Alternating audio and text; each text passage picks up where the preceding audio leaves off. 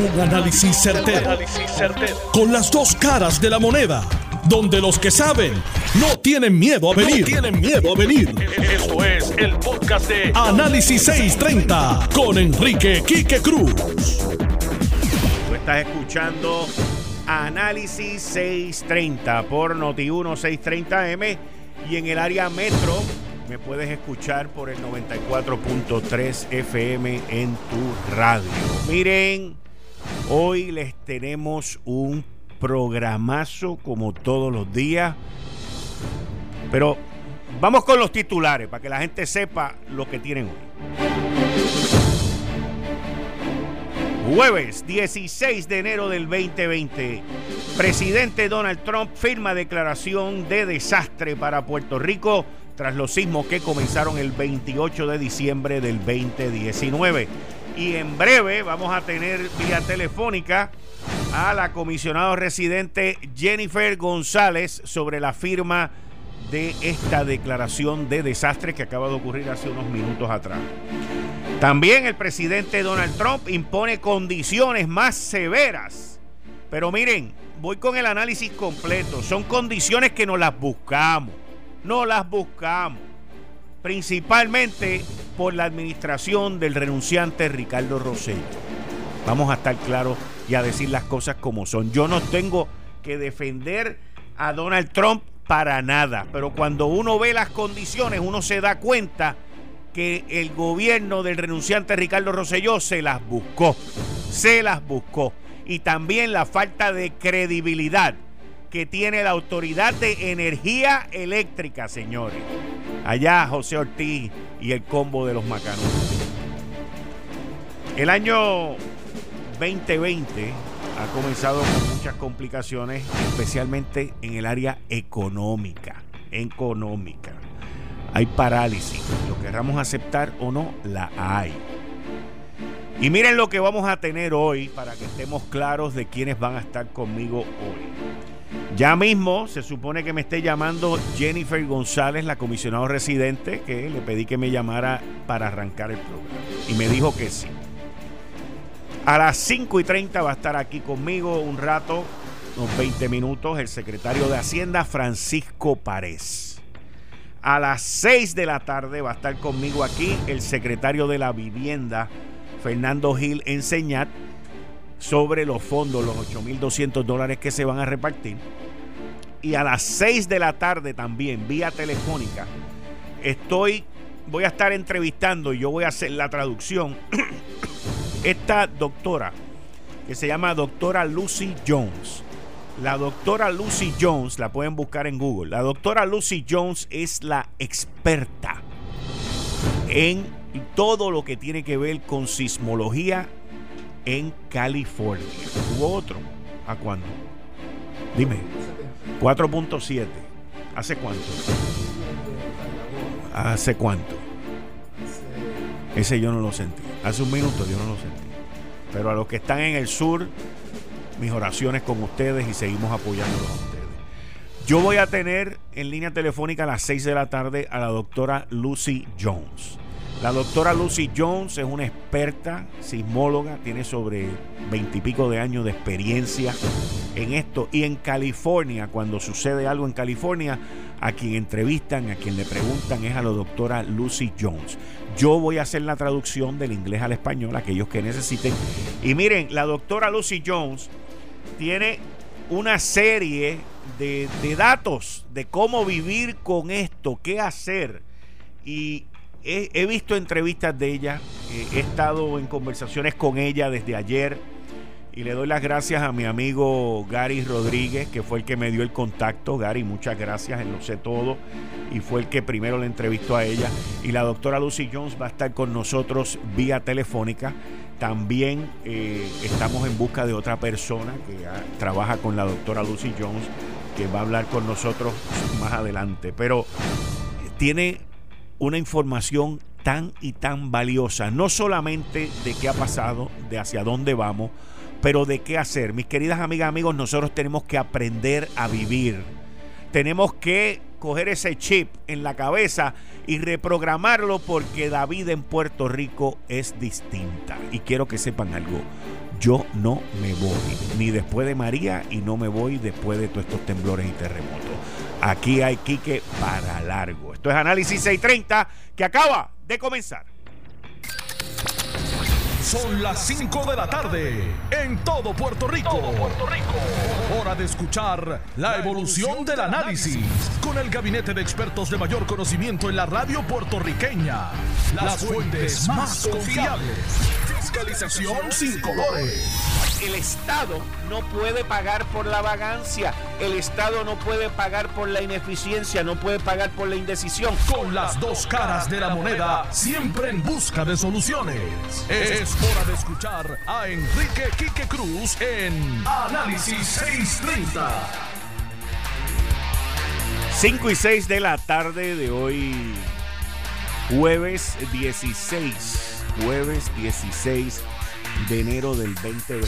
Tú estás escuchando Análisis 630. Yo soy Enrique Quique Cruz y estoy aquí de lunes a viernes de 5 a 7. Estamos en espera de la llamada por parte de la comisionada residente Jennifer González sobre la declaración de desastre que el presidente Donald Trump acaba de firmar hace 10-15 minutos. Esta declaración de desastre eh, reconoce la situación que estamos viviendo aquí. Esta declaración de desastre pueden decir que la firmó con las muelas de atrás, que no la quería firmar, que pueden decir lo que quieran. La realidad es que la firmó. Y la realidad es, mis queridas amigas, amigos, que el gobierno federal, Donald Trump, nos va a poner unas tranquillas por el comportamiento que nosotros hemos tenido aquí, principalmente durante los últimos tres años. Mañana o quizás hoy usted va a escuchar que Trump es racista, que Trump es malo, y yo no vengo aquí a defenderlo, yo vengo aquí a analizar las cosas. Uno de los, de los parámetros que Trump y, y su Casa Blanca ponen para los 8.200 millones de pesos es que a los obreros de la construcción no se le puede pagar a 15 pesos la hora. ¿Ok? No se le puede pagar a 15 pesos la hora. 15 pesos la hora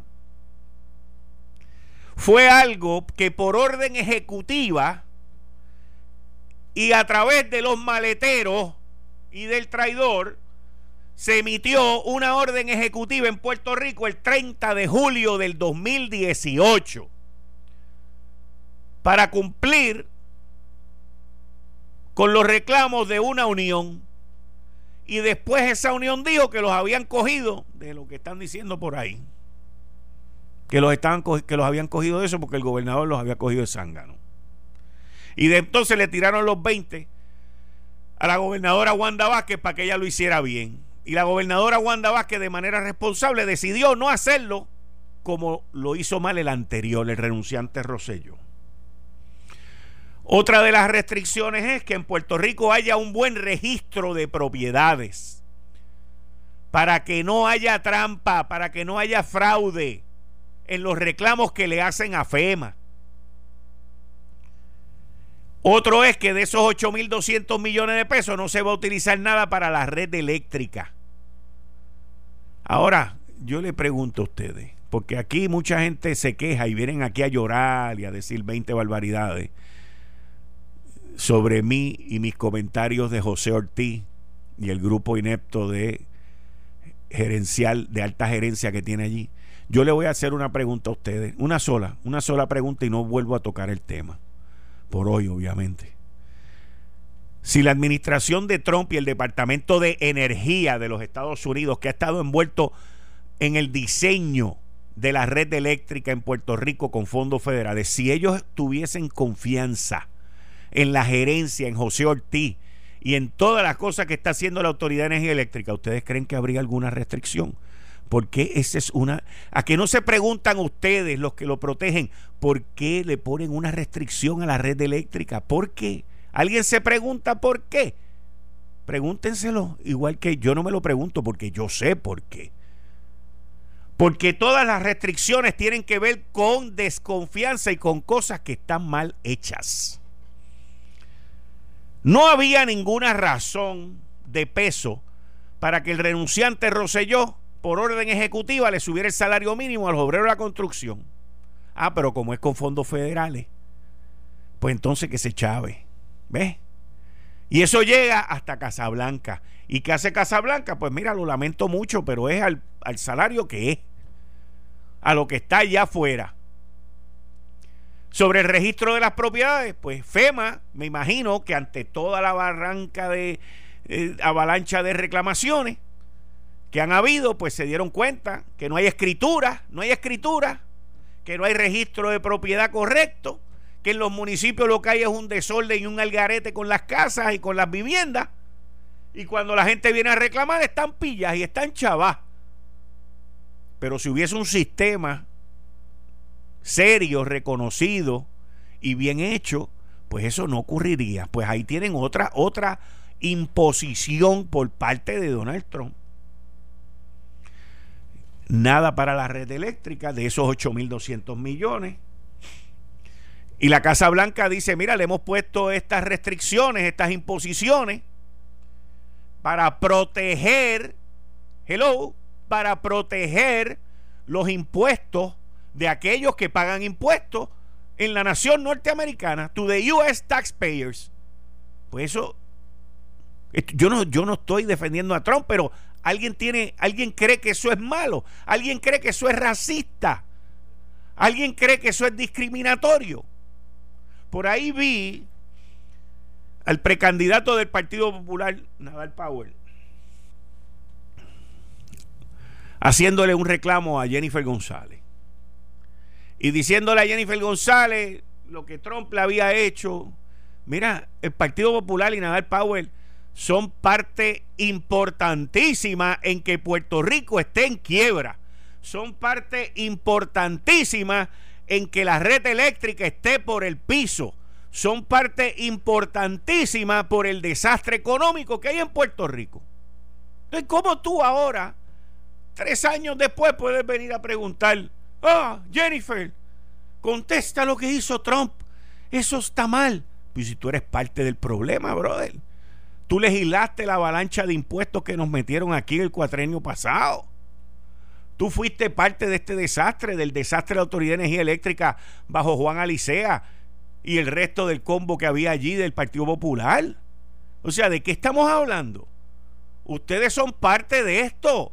Esto no es que ustedes llevan 20 años fuera del poder y que ahora se llegaron aquí y se encontraron con esto. Las bases las construyeron ustedes, los cimientos de la quiebra los construyeron ustedes tan y tan y tan y tan bien que todavía no hemos podido salir de ella. Mira lo bien que ustedes construyeron la quiebra. Mira lo bien que construyeron la quiebra, que ni los terremotos en Puerto Rico la han podido derrumbar. Así que cada vez que salgan con esos cuentos de camino y con esas reclamaciones, se los voy a recordar. Estemos claros de eso. Se los voy a recordar. Porque cada una de las imposiciones estas son parte PNP y son parte PPD. Vamos a estar claros. El registro de la propiedad son parte PPNP, PNP y PPD. Y el proteger, nadie, nadie, nadie puede culpar a un presidente de proteger a sus constituyentes, que son los que están proveyendo el dinero para gastarlo aquí. Vamos a estar claros de eso. Ah, que nos ha asfixiado y ha sido abusador. Sí. Ah, que lo está soltando ahora por la presión política que tiene. También. Ah, que desde que Michael Bloomberg empezó a gastarse millones de pesos en anuncios aquí en Puerto Rico, Trump está corriendo más rapidito a favor de nosotros, también. Pero vamos a estar claros de algo. Esas imposiciones no las ganamos. Y otra imposición que tengo entendido que está es que también la Junta de Supervisión Fiscal va a estar administrando esos fondos. Pero para que me aclare todo esto, ahora tengo en línea telefónica a la comisionado residente Jennifer González desde Washington. Comisionado, bienvenido a Análisis 630. Muchas gracias, Jennifer, por estar disponible para nosotros. Gracias a ti, Kike, y a todos los amigos de Notiuno por la oportunidad. Yo creo que hoy es un buen día. Eh, luego de y, ha sido una buena semana en términos de los eh, anuncios públicos que hemos estado haciendo Eh, primero con una asignación de 5 millones de dólares de los fondos discrecionales del Departamento de Transportación Federal eh, que la secretaria Eileen Chavo eh, ya proveyó al Departamento de Transportación en Puerto Rico para manejar los derrumbes y carreteras afectadas eh, con el terremoto. Ese dinero ya está disponible. Eh, lo mismo el anuncio de la guía de, para poder accesar los 8.200 millones de dólares del tercer pedazo de fondo eh, que ahora ya, ya estando pública, eh, Puerto Rico tiene 90 días para someter su plan y entonces 45 días para que se aprueben a nivel federal y esto nos permitiría fondos de mitigación, ¿verdad? Que aquí está el, la cantidad grande de reconstrucción y adicional a eso el que eh, se firmara eh, de acuerdo con Puerto Rico y el Departamento de Vivienda para accesar eh, ya mil millones de dólares que están disponibles para Puerto Rico de esto de los fondos eh, de necesidad eh, para específicamente a municipios y proyectos de creación de empleos en Puerto Rico. Así que de los 1.500 millones que ya teníamos, se suman ahora mil millones dirigidos, ¿verdad?, que están disponibles, eh, que ya se firmó el acuerdo a nivel federal y ahora el acceso a 8.200 millones. La declaración hoy por parte del presidente Trump de, la, de, una declaración de emergencia mayor que nos va a permitir ayudas en las categorías A y B, que no es otra cosa que la remoción de escombros, que la asistencia individual de aquellas personas que han sido afectadas, y eso incluye ayuda financiera, residencia, eso incluye consejería, ¿verdad? Para, manejar la ansiedad eh, de todos los sobrevivientes y lo que significa el impacto emocional eh, del terremoto, asistencia a través de organizaciones sin fines de lucro y bases de fe que van a poder estar ahí, eh, todo lo que tiene que ver con la remoción de, de escombros, pero también eh, estructuras, ¿verdad? Manejar eh, estructuras que pudieran estar dañadas para proteger la vida eh, y la seguridad. Eh, y esa ayuda incluye también posiblemente pago de abogados, desempleo, entre otras cosas que van a aplicar para esos seis pueblos: Yauco, San Germán, Guánica, Guayanilla, eh, Ponce, me falta uno, en Peñuela. Eh, y entonces hay una disposición importante que el presidente permitió en esa declaración eh, de emergencia mayor, que es que si la gobernadora entiende que hay daños mayores en otros pueblos eh, o necesidades adicionales, se incluye la solicitud del gobierno de Puerto Rico y esa declaración puede ser enmendada para incluir esos desastres adicionales que ocurran. Eh, así que yo creo que esto es un, paso eh, en la dirección correcta, con dos declaraciones de emergencia firmadas por el presidente en menos de una semana, eh, y lo que permite que Puerto Rico no solamente tenga los fondos de, de los terremotos, sino también las acciones que hemos hecho de la Casa Blanca. Quiero aprovechar para agradecer aquí a las personas que me han ayudado a que esto ocurra. Eh, yo estoy en comunicación con la Casa Blanca y los secretarios de, de Vivienda, Transportación, eh, Gerencia y Presupuesto a nivel federal todos estos días eh, y con el presidente el pasado viernes eh, Mark Meadows, el congresista, el senador Marco Rubio, el senador Scott eh, y los congresistas del estado de la Florida de manera bipartita.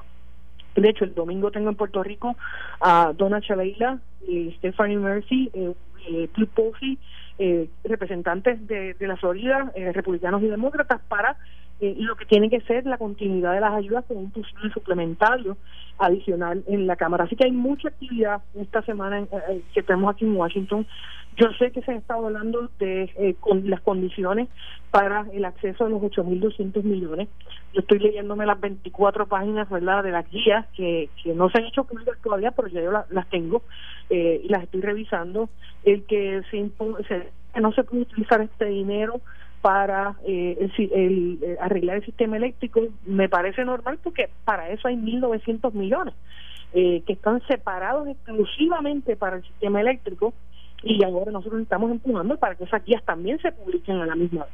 Eh, lo de que la Junta de Supervisión tenga el mayor poder, eh, quiero ver en, qué instancia y hasta dónde iría eso, porque la propia ley promesa estipula eh, que la Junta de Control Fiscal no puede controlar o manejar programas federales en Puerto Rico, que para eso está la agencia. Así que hay que revisar bien cuál es ese impacto, si es a nivel de aprobación de fondos, si es a nivel de presupuesto en la, en la confección del plan fiscal del año, eh, pero no en términos de manejar eh, el dinero o los programas federales per se.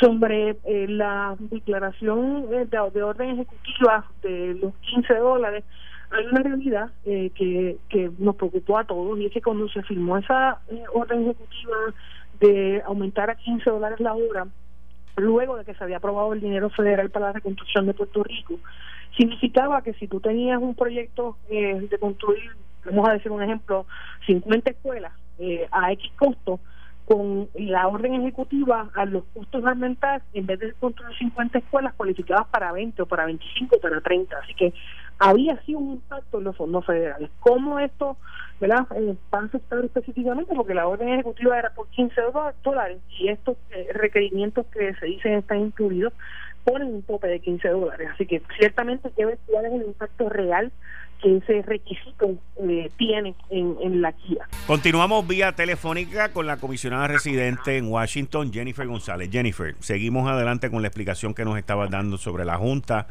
eh, cómo la ley este, que se tiene que aclarar sobre cómo va a ser la disposición, cómo se va a manejar esto, en adición a los 1.900 millones de dólares que hay disponible para la red eléctrica y que los 8.200 no se pueden tocar para eso. Eso, esas son algunas de las cosas que ya que hemos visto en el reportaje del Washington Post, que son parte de las condiciones para el desembolso de los fondos a Puerto Rico. Había otra la del registro, hablaba la del registro de la propiedad. Mira, eso del registro de la propiedad, yo te estaba escuchando hace unos minutos cuando tú hablabas de, de, históricamente lo que ha ocurrido. Yo recuerdo ser presidente de la Cámara y luego en minoría y el registro siempre se está reformando, siempre aprobamos fondos para ponerlo al día y nunca se ha conseguido. Pero fíjate, fíjate, Jennifer, ahí yo, yo tengo una duda. Eh, yo creo que estas restricciones, algunas de ellas, definitivamente no es que crea, es que se ve claramente que son eh, propuestas por la gente de FEMA que han trabajado aquí lo del huracán María. Pero yo, yo sí sé, porque tengo conocimiento, de que en el cuatrienio pasado se contrató a una empresa española que vino a organizar y a digitalizar el, el registro de la propiedad. Y tengo entendido que eso se concluyó. Eso hay que verlo, ¿verdad? Eh, y el sistema de reforma que está eh, pidiendo, ¿verdad? Esto, eh, pues si es que esas son las condiciones, porque como te digo, esto es lo que ha reseñado el Washington Post, eh, estoy ahora revisando la, la, las especificaciones eh, de la guía, pero hay una realidad y es que mucha de la gente que todavía tiene tonos azules, eh, no, no, estoy diciendo que toda, pero gran parte, eh, hubo un gran problema en que la gente pudiera mostrar su título de propiedad para poder recibir las ayudas directas de FEMA. Y eso ha sido un dolor de cabeza y un gran problema en términos de, cómo el gobierno estatal y el gobierno federal manejaron María, eh, porque tenías el daño, tenías la gente en la calle, las casas, las propiedades no en condiciones de vivirlas, pero la persona no podía o demostrar que era el dueño de la propiedad o no tenía el título de la propiedad o la propiedad estaba en una zona inundable, lo que hacía eh, imposible, ¿verdad?, que el gobierno federal autorizara fondos para reconstrucción o construcción de hogares en zonas inundables porque está prohibido a nivel federal. Así que estas limitaciones, asumo yo, son parte de, que empecemos a organizar el, el, el, sistema de vivienda en Puerto Rico en términos de dónde se construye, quién construye y que cada persona tenga su título. La Asamblea Legislativa aprobó, por ejemplo, eh, segregaciones de fincas o de parcelas, como se le conocen, para poder otorgar títulos de propiedad en distintas comunidades. Y sé también que como parte de los fondos de recuperación del huracán María, se le autorizó eh, a distintas organizaciones sin fines de lucro el, el pago para hacer investigaciones legales eh, para ayudar a, la gente a poder tener esos títulos de propiedad y eso se está trabajando todavía. Algunos se han logrado, otros no. Eh, y esto pasa mucho, por ejemplo, en, comunidades eh, que invadieron, en áreas inundables. Así que yo creo que tenemos que ver cómo esto no pasa en Puerto Rico nada más, pasó en, con Sandy, el huracán Sandy, en los estados del norte, eh, pero para nosotros es mucho más complicado eh, porque mucha gente tiene su finca y tiene tres y cuatro propiedades en la finca, ¿verdad? De los hijos, los, primos. Esta es una manera en la que nosotros en hemos construido por años, ¿verdad? Eh, los pequeños lotes dentro de la finca. segregar es, una, un problema, lograr sus títulos, ¿verdad? Entrarlo en el registro. Así que si estas son las los requisitos, lo que tenemos que ver es cómo logramos que la ayuda le llegue a la gente, que es lo que menos importa eh, y cómo hacemos esto cumpliendo verdad con, con, con, los procesos. Así que yo no tengo duda eh, de cualquiera que sean las condiciones o los requisitos, como muy bien ha dicho la gobernadora, Puerto Rico tiene que atemperarse también eh, a que estos son requisitos federales para obtener estos fondos y los fondos son los más importantes para que la gente pueda tener esas ayudas. Jennifer, muchas gracias por estar con nosotros aquí. Muchas gracias por todo el trabajo y los esfuerzos tuyos durante estos momentos de crisis. Eh, sé que pronto continuarás de nuevo como hiciste con María en traer esas decenas de congresistas y senadores aquí a Puerto Rico. Eh, muchas gracias, de verdad que te lo agradezco mucho yo honrada de poder eh, representar a Puerto Rico en el Congreso y que la Casa Blanca haya escuchado eh, mi pedido, ¿verdad? Eh, y el Secretario de Vivienda y tantos otros para, para hacer más rápido la, el desembolso de estos fondos a Puerto Rico y, y pero en Dios, obviamente yo tengo algunos congresistas que todavía están recibiendo los fondos del huracán Katrina en Luisiana, por ejemplo, y que nosotros podamos recibir los nuestros lo más rápido posible. Muchas gracias. muchas gracias y que pasen buenas tardes. Gracias, igual. Voy a una pausa, regreso en breve. Ya tengo aquí al secretario de la Vivienda y al economista Antonio Rosado. A las seis tengo a la doctora Lucy Jones desde California. Regreso en breve. Eh, estás escuchando el podcast de Noti1. Análisis 630 con Enrique Quique Cruz. Tú estás escuchando Análisis 630. Yo soy Enrique Quique Cruz y estoy aquí de lunes a viernes de 5 a 7 en el área metro me puedes escuchar por la banda FM también a través del 94.3 FM. Conmigo aquí, como todos los jueves, el economista Antonio Rosado. Bienvenido, Antonio. Muchas gracias por estar aquí. Saludos, Quique. Saludos, secretario. Un placer tenerlo aquí. Este momento. También conmigo está el secretario del Departamento de la Vivienda, el licenciado Fernando Gil Enseñando.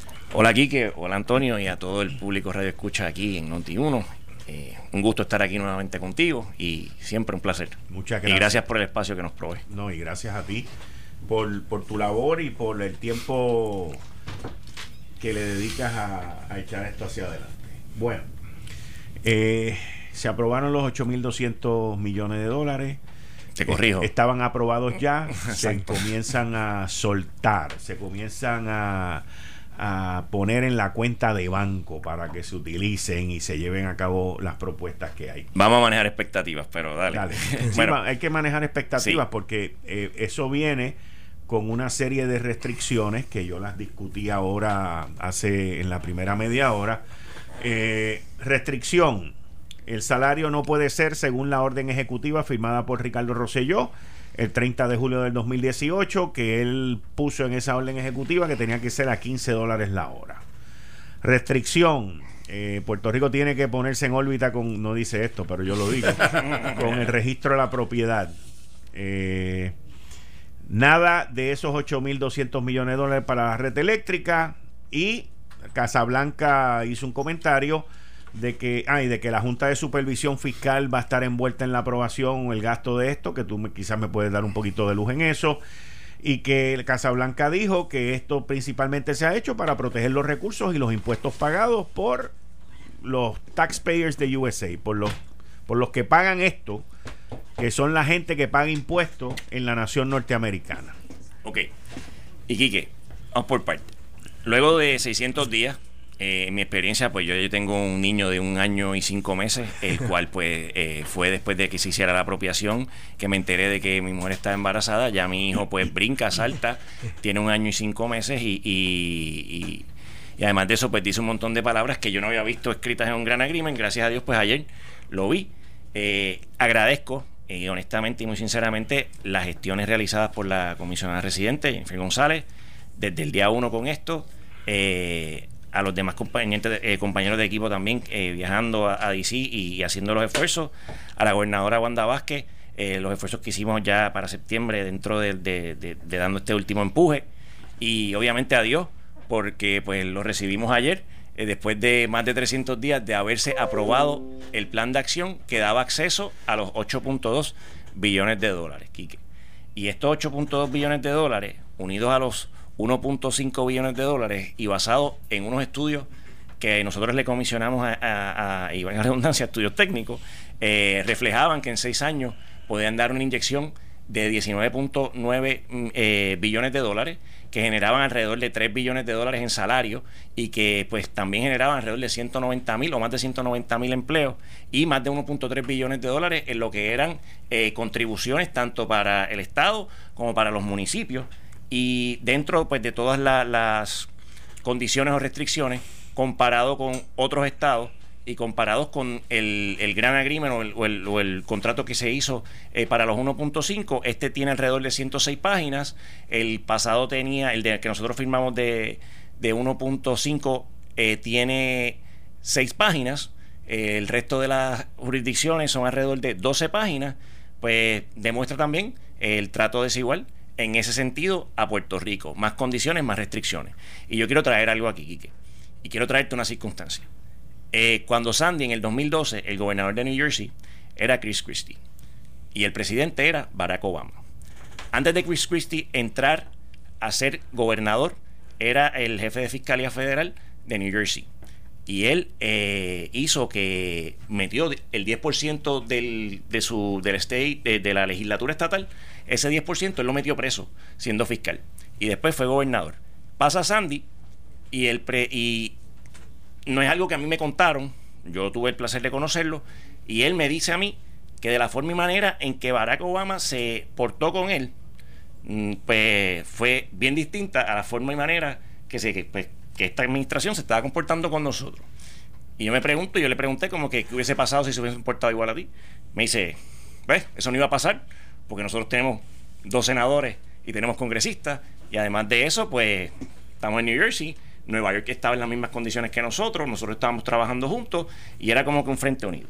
En base a eso, pues, se han puesto una serie de restricciones aquí en Puerto Rico, las cuales pues nosotros estamos haciendo lo que se llama el due diligence o evaluándolas y viendo en qué forma y manera estas, pues, y es lo más que me preocupa, pueden afectar las operaciones que tenemos eh, en base a las operaciones que tenemos y cómo las mismas, pues entonces pueden hacer más difícil el que se pague el dinero o el se obliguen los fondos, porque ahora hay una serie de pasos que anteriormente no habíamos contemplado. Una vez nosotros podamos, y ya pues ya estamos desmenuzando ese contrato, poniendo lo que había y lo que no había, y dentro de nuestras áreas operacionales, en distintos programas, perdón, cómo estas nuevas imposiciones pueden afectar en términos proyectados de día el que se desembolse el dinero para pagar una certificación o simplemente para poder empezar un programa. Le quiero dar la bienvenida al secretario de Hacienda, Francisco Pared. Francisco, bienvenido como siempre. Muchas gracias por estar aquí. Gracias a usted por la oportunidad y saludos, secretario. Eh, También le quiero dar la bienvenida a la licenciada Zoraida Buxó. Licenciada, muchas gracias. Qué bueno. saludos, Qué bueno saber que como tenemos a Tilano en licencia de vacaciones. No sé, por eso pues mismo Hoy, hoy yo me reforcé. Tenemos que dar, que dar el apoyo porque él es insustituible. Correcto. Bienvenidos a ambos secretarios. Muchas gracias. Hoy sí que tienes como que un gabinete de los jueves súper ultra Pero de verdad, de verdad. Eh, y a las 6 de la tarde voy a tener vía telefónica a una doctora que es una experta en sismología, que es doctora Lucy Jones, que de California nos va a llamar y vamos a hablar con ella sobre lo que está pasando aquí en Puerto Rico, sitios donde han habido situaciones similares a la de aquí y qué hacer. Pero vamos, eh, secretario de Vivienda, Fernando Gil. Eh, yo soy estadista. Yo también. Y yo creo en que parte de los problemas que nosotros tenemos en su mayoría es por la falta de representación que tenemos, obviamente, en el Congreso, que no nos da ningún tipo de poder político el no tenerla. En, e, en eso estamos claros. Estipulado. Pero si yo tuviese un gobierno, y no estoy refiriéndome a esta administración, pero si yo tuviese un gobierno que fuese responsable, si yo tuviese un gobierno que no esconde la corrupción, si yo tuviese un gobierno que los fondos federales los protege como si fueran de ellos, si yo tuviese un gobierno que respetase las leyes, pues entonces yo puedo no solamente levantar la voz y gritar y quejarme, me pueden dar 20 perretas y me puedo quejar, pero se me hace difícil quejarme de cómo nos está tratando la administración, que nos está tratando injustamente de Donald Trump, cuando tuve un gobernador que por golpe y porrazo decidió subir el salario mínimo de los obreros por una acción de un cabildero, porque no fue más nada. ¿Ves? Y entonces cuando miro otras acciones que han ocurrido con la Autoridad de Energía Eléctrica también, que el, el mismo gobernador que le estoy hablando, que fue jefe suyo, él dijo que aquí mandábamos nosotros y que nosotros íbamos a decidir cómo era que íbamos a diseñar el sistema eléctrico cuando el Departamento de Energía de los Estados Unidos, que tiene 18 laboratorios alrededor de la nación norteamericana, había puesto 8 de esos laboratorios a diseñar el sistema de nosotros, pues yo tengo que tener serios problemas. Y esto que estoy diciendo, Fernando, te quiero y te aprecio y tú lo sabes, no te lo estoy diciendo a ti, se lo estoy diciendo a los radioescuchas para que entiendan que parte de estas restricciones, aparte aparte de no tener representación y no tener el poder político, no las hemos ganado. Y yo no quiero que tú ni Francisco me respondan a eso, por favor. usted adelante. si usted no está de acuerdo conmigo, también el licenciado me lo puede decir. Yo no tengo problema con eso, porque yo sé que usted no tiene paros en nada en decirme las cosas a mí y en corregirme. Pero no, no, no, bueno, no necesariamente en corregirte, sino en expresarte otro punto de vista. Pero digo, esto que voy a decir, eh, o sea, está en la misma línea de Quique eh, a mí, y, esto no viene necesariamente desde que le aumentaran a 15 dólares la hora el salario de los trabajadores, eh, esto viene de antes. Esto viene desde que no se tomó en serio la cuestión de la deuda. Esto viene desde me, de, me vale. Esto viene que si hablamos con Antonio Rosado, Antonio Rosado los puede remontar hasta cuando se, se decía, se, se, inventó la cuestión esto de la deuda extraconstitucional, cuando se podían cuadrar presupuestos con, con préstamos o sea, cuando los secretarios de, justicia hacían eh, eh, opiniones como si fuesen sastres para los gobernantes de turno para que pudiesen hacer lo que les diera la gana y nosotros estamos aquí. Ustedes, o sea, posiblemente o, eran niños o no habían nacido. No, estamos conscientes. Pero nosotros estamos, y, por eso es que yo quiero que entiendan, y a mí me gustaría particularmente que entendieran las generaciones más jóvenes, que cuando se dice estamos, están hipotecando el futuro, que es una frase que posiblemente, pues, escucha, están hipotecando el futuro con esto de la deuda, es, ahora es que lo estamos viviendo. Y eso, y eso es una falta de seriedad acumulada que, a, mí, a mí me da muchísima pena porque a ustedes dos, nosotros tenemos aquí al frente dos, dos puertorriqueños. Dos tremendos secretarios. Tremendos, tremendos individuos, tremendos profesionales. Que sobrevivieron, no estaban en el chat y son gente seria que trabajaron en una administración que la gran mayoría se tuvo que ir y estos dos que están aquí son representativos de lo que es ser un buen secretario, un buen funcionario público en Puerto Rico. Bueno, Gracias, Kike. Uno casi, casi, uno es casi gobernador si no hubiese sido por su fecha de nacimiento. No, yo siempre supe, yo siempre supe que, yo siempre supe que. Eso es verdad. Yo, siempre supe que la punto de prestarle, de prestarle el. Siempre supe que la gobernadora iba a aguantar. Sí, sí, pero lo que quiero, o sea, y y, y, y, de verdad que me da me apena decírselos, pero pero estamos pagando ustedes la estos problemas de o no problemas, esta situación de estas exigencias adicionales, de estas restricciones adicionales, de, de estas expresiones eh, despectivas que hace el presidente en relación a, o sea, indiscriminadamente hablando de, corrupción en Puerto Rico y que son bien injustas. Eh, y, las tomamos con mucho resentimiento, pues le, tocan a ustedes. Sí. Y nos tocan a nosotros, claro, porque yo soy una puertorriqueña muy orgullosa, pero nos toca. Entonces, ¿qué es lo que, o sea, qué, qué es lo que podemos hacer? ¿Qué pueden hacer ustedes que tienen el privilegio y tienen, y particularmente este Fernando, que, que, tiene el privilegio que le va, o sea, de, de, recibir y de tener la oportunidad como ciudadano o como puertorriqueño que en esta etapa de tu vida, que casi pues, pues felicidades porque no sabía que habías tenido un bebé. Este, Otro y el último. Ah, pero este eh, Así dije yo y tuve gemelo.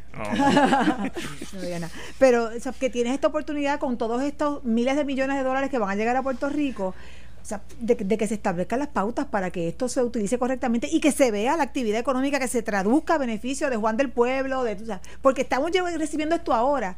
Y esto es a dos, más de dos años plazo del huracán María. Y entonces acabamos de pasar terremotos y temblores. Eso así. Mira, y, y siendo claro y conciso dentro de esto. Ninguno de nosotros, obviamente, Francisco y muchos de los compañeros del gabinete, inclusive pues la, gobernadora, eh, fuimos partícipes ni, tuvimos la culpa de las cosas que pasaron. Sin embargo, sí, al igual que, que, la inmensa mayoría que estaba ahí, en enero también hicimos un juramento de defender las leyes reglamento y la constitución de Puerto Rico. Y bajo ese juramento, que para mí es súper importante porque basado en él y esperanzado en que estos fondos llegaran y mantener la estabilidad del departamento, y esto aquí que contesta un poco la, o, aclara un poco la aseveración que hicieras antes, eh, yo puedo entender que pasaran todo lo, todo lo que pasó allí en, aquí en Puerto Rico y tenemos que también dentro del Departamento de la Vivienda, que era el, ese contacto directo con el Departamento de Vivienda Federal, el que nosotros nunca, ni hubo un señalamiento, eh, ni hubo una situación en la cual ellos tuvieran constancia de que dudaron y que el secretario hizo XYZ, por el contrario, y está en récord congresional, gente de HOT diciendo, allí hicieron las cosas bien y confiamos en ellos.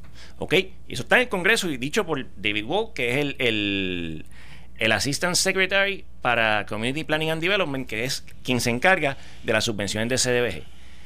Y obviamente yo veo dentro de este documento también una realidad y es que el documento pues también atempera la realidad de Puerto Rico. Tienen que incluir a la, a la, a la Junta de Supervisión Fiscal. Estoy totalmente de acuerdo con la, con la comisionada cuando expresó que la sección 204 eh, D de la, de la ley promesa establece que los programas de que sean federales como este, pues la Junta no puede intervenir. Ahora, en el Gran Agreement lo que ponen es que básicamente tener unas certificaciones por parte de la Junta en cuanto a que cumple con plan fiscal, que analicen y que vean pues también las repercusiones que van a tener o, el efecto positivo que puede tener esto en cuanto a las finanzas en Puerto Rico. Y con eso pues nosotros no tenemos ningún tipo de problema, obviamente. Ahora, el hecho de que pues que pues que se haga un poco más burocrático y con esa burocracia y que se extienda, pues entonces yo personalmente no me gustaría, ¿por qué? Porque yo creo que la única forma y, lo y la kriptonita de la burocracia es la velocidad. Y en ese sentido, eh, yo necesito, y, el, y nosotros en vivienda necesitamos ser lo más rápido posible, eficiente, tenemos que cumplir con las leyes a la misma vez y tenemos que, pues entonces, de esa forma, que se utilice el dinero de la forma y manera establecido en el plan de acción que lo evalúa HOT y que por ende también esto no es una cuestión de que en dos años aquí se van a arreglar todas las casas. Cada subvención, cada grant agreement está presto para que dure seis años. El primero de 1.5, este de 8.2 lo van a dividir en tranches de 1.7. No significa que yo tengo los 8.2 en, en, la, en la línea de crédito allá en, en la Reserva Federal, que en base a eso es que yo someto eh, básicamente el papel de las certificaciones y en base a, lo que a, la documentación que respalda esa certificación es que yo puedo entonces bajar ese dinero para poder pagar efectivamente y rápidamente a, a los suplidores o a los contratistas. ¿Cómo se beneficia la gente que todavía está afectada por esto? Y eso, la gente que nos está escuchando que acaban de soltar estos 8.200 millones de dólares para comenzar con todas las restricciones y todo. Que nos eh, proveyeron acceso. Que nos proveyeron acceso. Porque, decimos, ¿cuándo llegan los chavos? ¿Cuándo llegan los chavos? Mira, no es que venga un contenedor con, todos esos billetes. Y, tampoco te van a depositar mañana ni de 2.000 ni 3.000 millones de pues, pesos. se hacen unas actividades, se hace un plan de acción y en base a ese plan de acción. Pero, pero la pregunta que la gente quiere saber, lo que nos están escuchando es... Yo que vivo con las calles destruidas, con las calles sin luz que no están ahí, yo que vivo con un techo azul, que son miles de personas que todavía viven con un techo azul, yo que sufrí los estragos del huracán María, ¿cómo yo me voy a beneficiar de eso. y eso es lo que la gente quiere saber y quiero que me lo conteste cuando regresemos a la pausa. También está conmigo aquí el secretario de Hacienda, Francisco Pared. Que lo voy a dejar hablar. Ya mismito, ya mismito, porque tenemos que hablar de los recaudos, de la economía, de, de lo que está ocurriendo en Puerto Rico. Y ahora a las 6 de la tarde, los dos me van a excusar un momentito en lo que hablo con la doctora Lucy Jones. Licenciada, si usted me quiere ayudar en la parte de traducción, me liberaría a mí de una responsabilidad pero no es necesario. Si no te gusta, si no es necesario, en honor, a tu tío. No te preocupes, no, no es necesario. Voy a una pausa. Al regreso, en línea telefónica, voy a estar con la doctora Lucy Jones desde California, una experta en sismología. Cuando en California ocurre un temblor, un terremoto, a quien llaman y a quien le preguntan es a la doctora Lucy Jones. Y aquí en el estudio con el secretario de Hacienda, Francisco Párez y el secretario de la vivienda, que tiene ahora una responsabilidad más grande todavía, porque acaban de dar acceso a 8.200 millones de dólares. Voy aprendiendo, yo no, yo no soy tan duro como la gente piensa. Fernando Gil Enseñar, al economista Antonio Rosado y a la licenciada Zoraida Buxo. Yo soy Enrique Quique Cruz y esto es Análisis 630. Regreso en breve. Eh, estás escuchando el podcast de Noti1. Análisis 630 con Enrique Quique Cruz. Y continúo aquí con la licenciada Zoraida Buxo, el economista Antonio Rosado, secretario de Hacienda Francisco Pared y el secretario de la Vivienda Fernando Gil Enseñar. Pero en línea telefónica, como les había dicho, tengo a la doctora Lucy Jones. De la manera que vamos a manejar esta entrevista es que yo voy a hablar con ella en inglés y luego traduzco para ustedes, ella me contesta en inglés y yo traduzco para ustedes. Me parecería interesante, ¿verdad? Fernando, el secretario de, Vivienda, si tiene algo que, preguntar, que se sienta en libertad de Ah, ¿verdad? También, sí. o, siendo secretario de También, sí. Así que esa es la manera que lo vamos a manejar. Eh, Right now, uh, from California, we have Dr. Lucy Jones. Doctor, thank you very much for taking our call. We appreciate uh, having you available here at Análisis 630. My name is Enrique Cruz, and we appreciate you taking the time to speak with the people of Puerto Rico. Thank you very much. Thank you for having me. Doctor, you have all the experience in the world. Um, I have listened to your interviews and, and read your your curriculum vitae. This is something totally new for us. This is something that we have never experienced before. We have never lived like this before.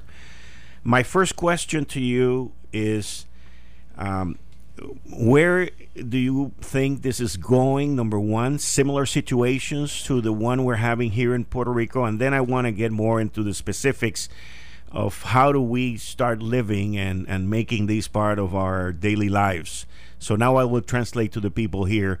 Uh, tengo a la doctora Lucy Jones, como les prometí. La primera pregunta tiene que ver eh, hacia dónde vamos, todos estos eventos que han ocurrido. En adición a eso, eh, sitios donde ha ocurrido algo similar a lo que está ocurriendo en Puerto Rico. Y luego voy a entrar con una serie de preguntas sobre cómo nos acostumbramos a vivir con, e, en estas condiciones. Doctor, please go ahead. Adelante. Okay. First, um, Puerto Rico is near a plate boundary, what we call a plate tectonics boundary. The North American plate and the Caribbean plate are moving past each other. They move slowly enough. You don't have as many earthquakes as California, but it isn't a geologic surprise. It's just about the timing. Okay. Lo primero que ella nos dice es que existen dos placas tectónicas, la de Norteamérica y la del Caribe, y que ambas se están moviendo, pero que con todo y el movimiento que hay no nos movemos tanto como se mueve en California. Go ahead. And if you look back, actually, in 1918, there was a magnitude 7 northwest of Puerto Rico that caused quite a bit of damage on the west part of the island. La doctora Jones nos lleva al 1918 cuando ocurrió en la parte noroeste de Puerto Rico eh, un movimiento un bien terremoto. un terremoto grande en Puerto Rico que ha sido el que todo el mundo habla. Go ahead. So, to a seismologist, we say, "Oh, only a hundred years ago." That's common. To almost every other human being who can remember a hundred years ago. Ella nos dice, bueno, hace 100 años, porque sí, esto empezó en, hace 101 años, pues que ocurre hace, hace 100 años para un sismólogo, pues esto es algo que no, no es sorpresivo, o sea, no, no, no, no es de, de, de gran magnitud. Adelante, go ahead. Okay, so now we've got a sequence going on. And notice I don't say earthquake, I say sequence, because earthquakes never happen alone. They always come in clusters. Ella dice, ahora tenemos una secuencia y, y, y entiende, Enrique, que estoy utilizando la palabra secuencia y no terremoto porque los terremotos vienen en secuencia, vienen en grupo. Clusters. En, en grupo, en grupos, en, en montones. ¿Ok? Vienen en montones. Go ahead, doctor. Okay, so uh, when one earthquake happens, more usually happen. They are usually smaller, and the number does die off with time. Cuando ocurre un terremoto, vienen muchos más pequeños y con el tiempo se va yendo. Se van yendo. Go ahead. And, and your sequence is dying off, but it's a pretty big sequence. So you're going to be continuing to feel earthquakes for a while. La secuencia que nosotros estamos experimentando se está disipando. It's dying off. Se está, la secuencia, el montón de terremotos que estamos viviendo se están disipando. Pero, pero, eh, en ese proceso de que se van disipando, pues están ocurriendo temblores y terremotos bastante grandes. Pregúntale, Quique, pregúntale si lo que ella quiere decir es que como esto viene en cluster es un sequence, si es que hay un peak y ya salimos de ese peak. Um, when you talk about a sequence and a cluster, uh, the question is if, if there is a peak, and are we out of that peak? Okay, uh, the 6.4 was uh-huh. probably the peak. Okay. Everything's dying off, and the most likely outcome is that you're past it. However, mm-hmm. there is uh, a small chance that there would be another uh, big one, and you know another magnitude six, maybe about ten percent of the time we'd see another six in a sequence like this. Okay. Ella, la doctora nos dice que, a base de la pregunta que me dijo la licenciada Buxo, que en, esta, en este tipo de secuencia, pues ella entiende que el pico fue el de 6.4, que fue el del 7 de enero. Pero que hay un pequeño, una pequeña probabilidad de que pueda ocurrir otro grande, eh, que ella entiende que es como un 10% de probabilidad de que eso pueda ocurrir, pero que no, o sea, todavía eso no ha ocurrido. Go ahead, doctor. Okay, so uh, something bigger than you've already had is very unlikely at this point. Uh, and so uh, something bigger, a six and a half, less than one percent. A Ella, six, maybe about ten percent. Another five, you're probably going to be having another magnitude five. Okay, okay. La doctora nos dice que Otro que sea así como de 6.4, 6.5, un 1% que podría ocurrir. 10% que ocurra uno como de 6, 6.1, 6.2, pero las probabilidades son mayores de que continúen ocurriendo más cerca de 5 o debajo de 5. Go ahead. And most importantly, they're only going to be happening where they've already been happening. We are oh. not increasing the risk. Like San Juan does not now have a bigger risk of earthquakes because you had these earthquakes down in the south. Gee, that's that that's uh that that's uh that's very interesting because from my point of view, we have seen this sequence move from Guanica and Guayanilla to Lajas, which is moving into the northwest. And me not being a seismologist or nothing scientifically about it, I thought, you know, that it was going to continue going up and north. So you're saying that San Juan, uh, and and and that whatever is going to continue happen, the the probabilities higher are that they will remain where they are. Yes. Now, uh, so I mean, I think the distance that they've moved. I was actually going to see if I could pull up a map and see it. Um, it, it is most likely. Um, uh, it's only a distance of a like a 10 or 20, 10 miles, right? It's not yeah. moved 100 miles. That is true. That is true. That is true. Right.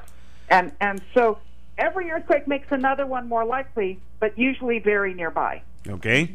La doctora nos acaba de, de, informar que esta secuencia y este cluster que ha estado ocurriendo eh, van a continuar ocurriendo en la misma zona, en la misma área, pero que ella no ve que se vayan a mover hacia el área norte de la isla. Eh, estamos hablando de San Juan, pero en sí es el área norte de la isla.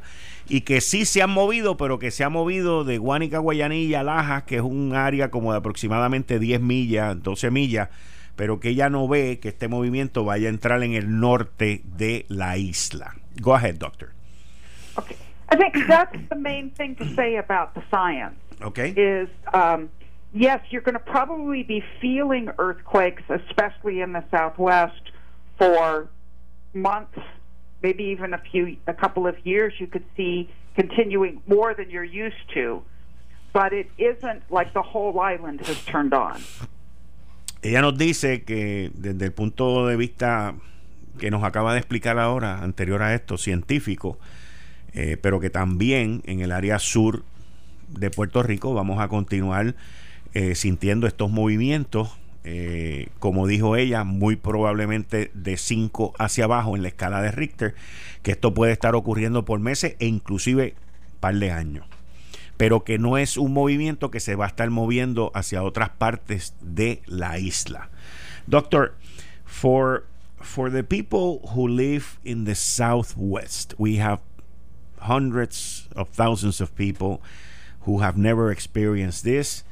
Uh, lots of children in school, uh, people working, uh, who, including us in the metro area in the north side of, north side of the island, getting used to living under these conditions. What are the recommendations? As a matter of fact, I saw one of your videos uh, with Conan, in which oh. in which you said that in L.A. Uh, the probability of people getting killed on the streets by crime are much higher than be, getting killed by an earthquake. So I, I would like you to to for the people in the southern part and the, and the whole island to put this into perspective on what to do and, and how can we handle this. Le pregunto a la doctora que ya que nos dice que por, año, por meses vamos a estar viviendo con estos temblores, con estos terremotos, eh, y, y, y, cómo nos, qué nos recomienda ella para acostumbrarnos. Yo vi un video de ella donde ella le dice en una entrevista que tuvo con Conan, eh, ella dijo que en Los Ángeles las probabilidades de que alguien se muera por la criminalidad en la calle son mayores de que mueran por un terremoto. Y estoy seguro que in here they're about the same. Aquí es exactamente lo mismo. Este, pero go ahead, doctor. Yeah, I, I so you're in a similar situation. Consider this that the big earthquake, the magnitude 6.4, and how frightening it was. There was still only one person who died in the event. And in general, um, earthquakes scare us more than they actually kill us. But they do do a lot of financial damage and that you know there've been a lot of things destroyed in this and it's going to cost money to put it together and so when you think about how to live with earthquakes there's two pieces how can you handle the fear and the the, the not knowing when it's going to come and then the second one is how do you keep it from bankrupting you okay well, on the with the second one on the bankruptcy side, yeah. we we already bankrupt as an island. well. No, but I understand. I understand. I understand. Right, yeah. I want to be serious now about that. But but it, it will be another bankruptcy. Um, but I, I understand. I understand. Eh, de, de, la, la, le, le, pregunto a la doctora cómo manejamos el estar viviendo con esto y ella me dice que el que tuvimos de 6.4, que fue el más alto, eh, la, murió una persona. Eh, y que estos movimientos, estos terremotos y estos temblores eh, traen mucho miedo y nos asustan mucho. Y que hay dos, hay dos maneras por las cuales que tenemos que aprender a manejar esto. Nos asustan, eh, pero no nos matan. Así, esas fueron sus palabras. Los terremotos nos asustan, pero no nos matan. Y lo otro es el daño económico que es parte de lo que tenemos aquí también al secretario de Hacienda hoy aquí. I have the uh, doctor in, in here with me. I have an economist, Antonio Rosado, who's part of my Thursday panel. I have a lawyer. I also have the Secretary of the Treasury in Puerto Rico, Francisco Pares, and I have the Secretary of uh, Housing, uh, Fernando Gil, who are here person to person in here with me listening to you. Okay. Okay. Uh, entonces la doctora nos dice que tenemos que aprender a manejar el miedo. Eso es lo primero, aprender a manejar el miedo. Y lo segundo, evitar, o sea, buscar la manera de que los terremotos no nos lleven a la quiebra financiera. Yo le dije que ya estábamos en quiebra, pero ella lo que se refiere es por la destrucción eh, de edificios y de componentes de nuestra economía que estos movimientos llevan. Go ahead, doctor.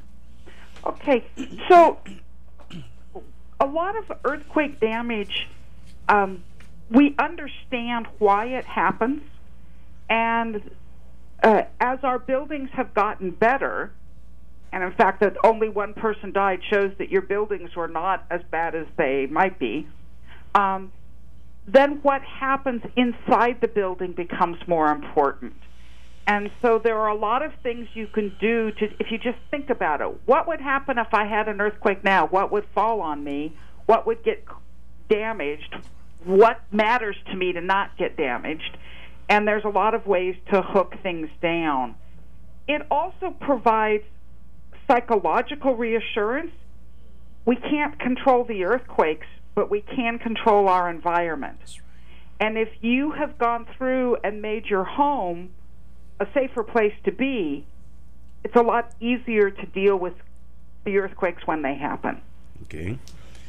La doctora nos dice que desde el punto de vista científico entendemos por qué ocurren y cómo ocurren. Y con el tiempo los edificios que se construyen y las edificaciones van mejorando. Pero está la parte de qué ocurre dentro del edificio. Que la parte del terremoto no la podemos controlar, pero sí podemos controlar lo que está dentro. Y se construye ahora de ahora en adelante a base de eso. Eh, que es lo que evita lo de los accidentes y, y las situaciones que ocurran. Go ahead. Um, well, I think I've covered much of the, the main ideas. I mean, how to live with it Okay. is to figure out how you can accept it. How about children and el- elderly people, which have been the most affected in the southern part of the area? There's a lot of fear about going back to their homes, um, and and people afraid of entering their houses and and situations like that. Right. I mean, uh, when you look at whether you can go back into a house, remember that the risk is going down with time. Okay. Um, and but a magnitude five is still probably going to happen sometime in the next month.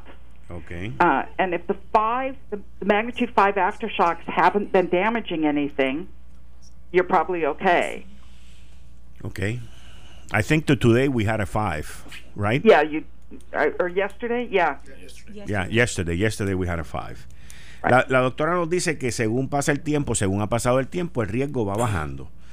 Eh, y eh, con mucha probabilidad, ella dice, pues en el próximo mes vamos a tener otro de una magnitud de 5. Uh, and, uh, and, and, and, doctor, going back to children, schools. Okay. uh, yeah.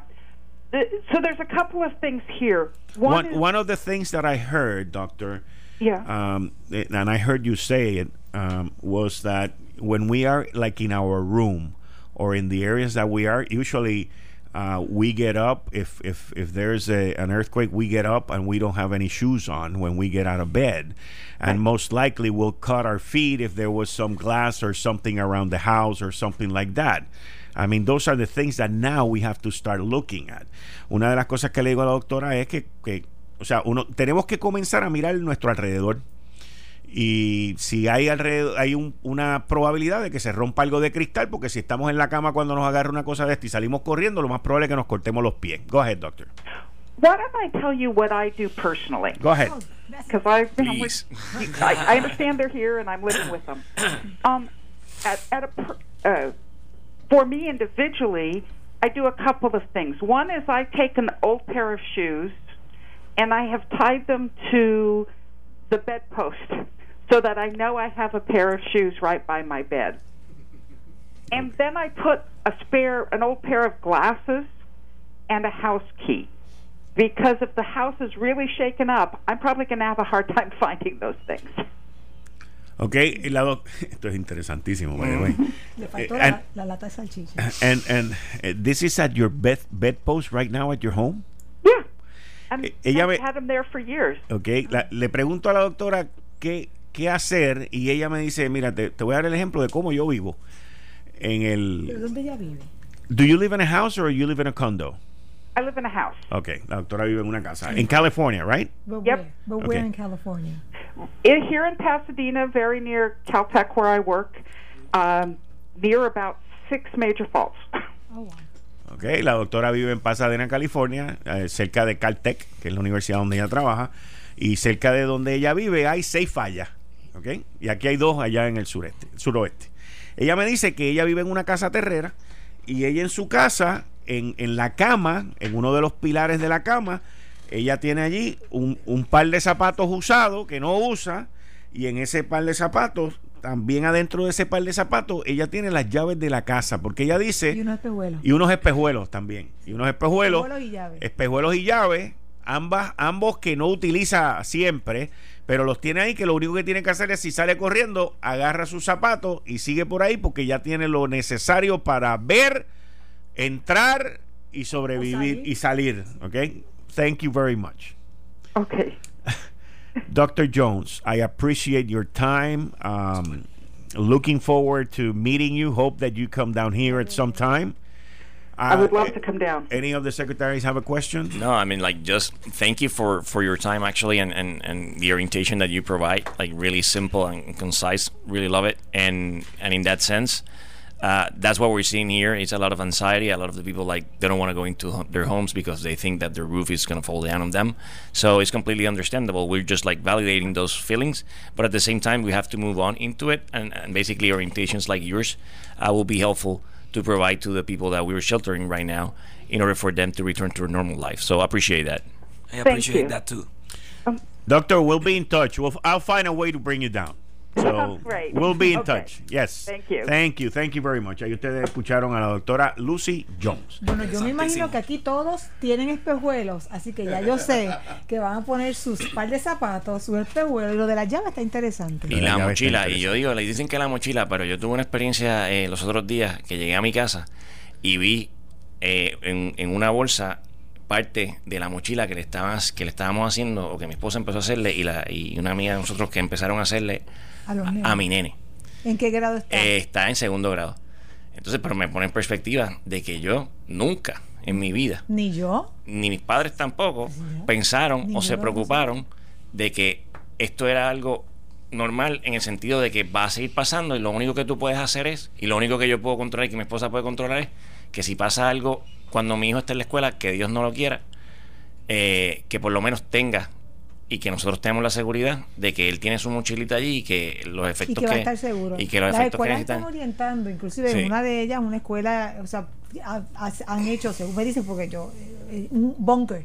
O sea, que dicen básicamente que tienen ahí comida para tres días, para todos los estudiantes de la escuela. Y le han dado orientaciones a los padres, o sea, los estudiantes se sienten mucho más seguros para que puedan regresar. Y yo creo que Quique también, y dentro de, este espacio, y le, y, le, y, le, y le comentaba aquí al amigo Rosado, que la experiencia crea resiliencia. Y la experiencia dentro de los códigos de construcción que tenemos, eh, en el 87 fue que se empezaron a hacer nuevos, ya vemos que pues ya un 6.5, 6.4 eh, son feasibles o tenemos que ver y analizar correctamente a qué grado se puede llevar sin que encarezca tanto el costo de construcción para que la vivienda también pueda ser asequible y que las personas pues que la puedan pagar como Sí. tal. Y, y en ese sentido pues eh, desde María e Irma eh, los sucesos de verano del, de- del 2019 y ahora pues este lo- lo- los terremotos que han ocurrido o lo- los temblores o con movimientos sísmicos eh, nos han cambiado nuestra forma de vida pero y vuelvo y repito no nos pueden cambiar nuestras ganas de seguir viviendo en esta isla y nuestras ganas de seguir trabajando por Puerto Rico Ninguno de nosotros, ninguno de nosotros estuvo, eh, ha tenido esta experiencia porque la, yo, o sea, la experiencia fue en 1918. Yo, yo sí recuerdo que mi abuela me contó de, o sea, no- nos contó a nosotros los nietos de, de- de esa experiencia y que ella se acordaba y que, que se fue el mar, o sea, estamos pero en el oeste. Exacto. Así que ninguno de nosotros estaba. Pero hay que recordar la época de la Guerra Fría, ¿te acuerdas? Que habían, donde quiera, había bunkers en todo Puerto Rico para... Sí, para- cuando eso era por los ataques atómicos. Exactamente. Sí. Había shelters. Y, había lo más probable que pública. muchos de esos shelters todavía estén por ahí. Definitivamente. Así que lo que hay que hacer es. Se llama buscarlo. Fallout Shelter. Exactamente. Buscarlo, identificarlo y ponerlo otra vez en, en acción. Secretario de Hacienda, eh, Francisco Pared. Eh, llevamos 16 días de este año. Eh, ¿Cuán frecuente los números, los recaudos? O sea, ¿cómo usted? todos los días. Todos los días.